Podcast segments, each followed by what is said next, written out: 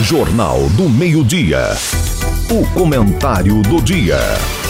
Olá, seja bem-vindo ao podcast do Jornal do Meio-Dia. Eu sou Antônio Luiz. Hoje ouviremos o comentário do jornalista Silas Guerin Cardoso. O dia 30 de janeiro, esta última terça-feira, comemorou-se o Dia da Saudade. Parece um assunto que não merece maior consideração, mas é exatamente o contrário. É uma data para reflexão diante da necessidade de valorizarmos as pessoas que convivem conosco, os familiares, os amigos mais próximos, os colegas de trabalho, os colegas de estudo. Às vezes as pessoas esquecem o dia de hoje, a bênção de estar ao lado da família numa convivência diuturna. De repente, alguém parte para o outro lado e aí as pessoas verificam como era bom quando essa pessoa aqui estava. Só que no momento certo, isso não foi avaliado convenientemente. A vida nos ensina que há uma linha de continuidade entre passado, presente e futuro. Não podemos esquecer o passado, porque ele é referência. Não podemos esquecer o futuro, porque nele está estão as aspirações dos nossos filhos.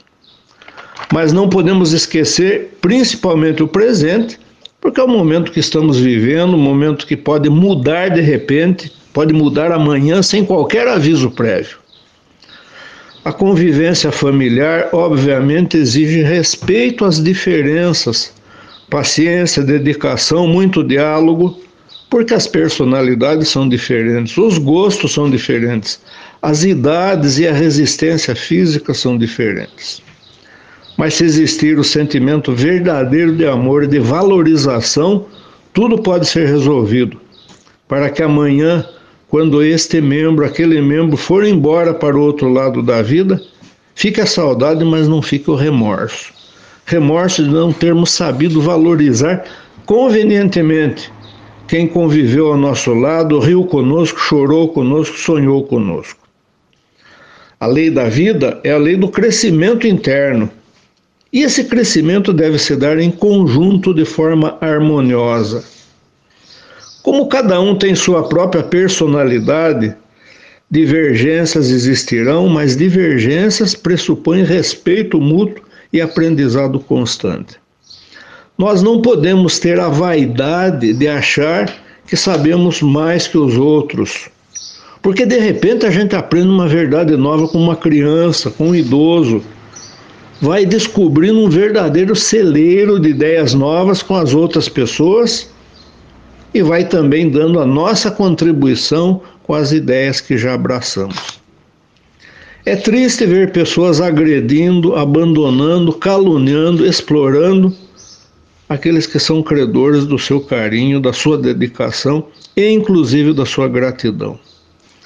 As próprias dificuldades da vida, dificuldades financeiras, dificuldades de toda a natureza, quando enfrentadas juntos, se tornam menos dolorosas.